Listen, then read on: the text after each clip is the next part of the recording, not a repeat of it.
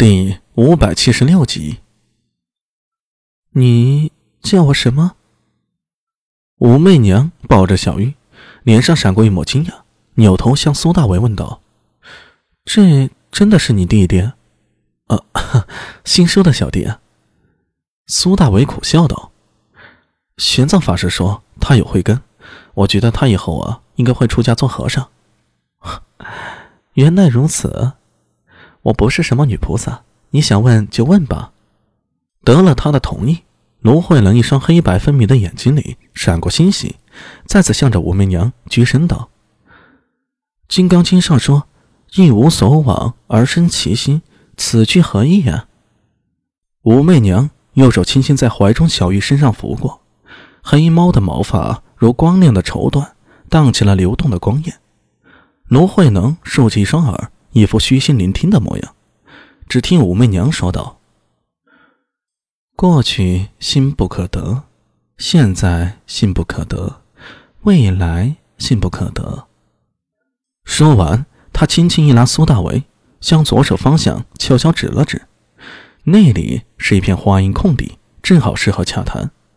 苏大为点了点头，跟着他走了过去。走了几步，回头一看，卢慧能还站在原地。如魔杖那般一动不动。呃，媚娘姐，他他怎么了？玄奘法师说的没错，这孩子果然有慧根，也许将来……他说到一半，没有继续说下去，而是摇了摇头。阿弥，我这次来，贵人。就在这时候。王福来带着两名宫女，气喘吁吁的跑了过来，一边跑一边喊：“哎呀，老奴来迟了，贵人身患龙种，若有什么差池，老奴百死难得其救啊！”苏大为一脸无语的看着跑得快断气的王福来，再看向一脸无奈的武媚娘：“呃，媚娘姐，宫中规矩多，一入此门便不若以前自由了。”说着。他又轻叹了一声：“唉，过去心不可得，现在心不可得，既无所往，也无所谓自由，哪里都一样，都是我的缘法。”呃，姐，跟我说话能不打禅机吗？什么是禅机呀？你说是佛法吗？武媚娘微微一想，旋即笑道。禅机这两个字啊，说的真好。禅宗要到六祖慧能方才发扬光大，此时佛学还是以天主论经为主，还没有到禅宗出世的时候，自然也无禅机一词了。哎，贵人，贵人，老奴，老奴。王福来过来拱了拱手，一口气喘不过来了，用衣袖擦了擦额头上的汗水，还想开口说点什么。跟着他身后的两名宫女虽然年轻，显然也不是跑步健将，此时双手拢在袖中，一个个满脸涨红，胸脯起伏不停，显得有些狼狈。这是我弟弟，我跟自家弟弟说点话而已，你们一会儿在门外守着就行，没有我的话，不许让人进来打扰。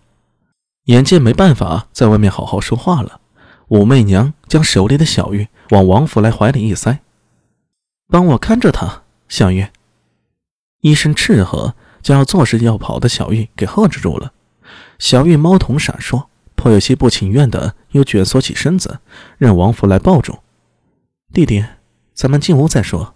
看着武媚娘一手搭着苏大伟的肩膀，走进了一间厢房。王福来嘴巴张了张，终究不敢再说什么。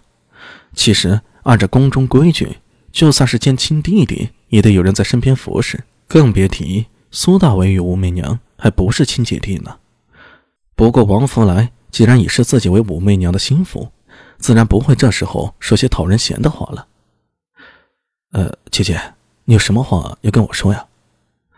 苏大为将房门给合上，转身有些好奇地问他：“时隔快一年了，这次见到武媚娘与之前的情况大不相同，似乎自己的女皇姐姐有很重要的事儿。”否则不会一再强调要与自己单独说话。房门合上以后，因为没有点灯，屋内的光线有些暗淡，一缕缕霞光从门缝里透了进来，投在武媚娘的身上，形成了点点光斑。空气里有微尘在游动。武媚娘轻轻抚摸着自己的肚子，却并没有着急说话。过了片刻，她才说道：“原本早些出宫想看看你和阿娘的，但是一直分不开身，直到最近快要临盆了，我觉得一定要出宫与你见一面，否则怕是来不及了。”呃，媚娘姐，出了什么事了？苏大伟从他的话里敏感的嗅到一丝异样。是宫里的其他嫔妃，跟他们有关又无关。武媚娘轻抚着自己隆起的肚腹，忽然扑哧一笑：“ 宝宝，你别急，别扯为娘的肚皮了，让为娘跟你舅舅好好说说话。”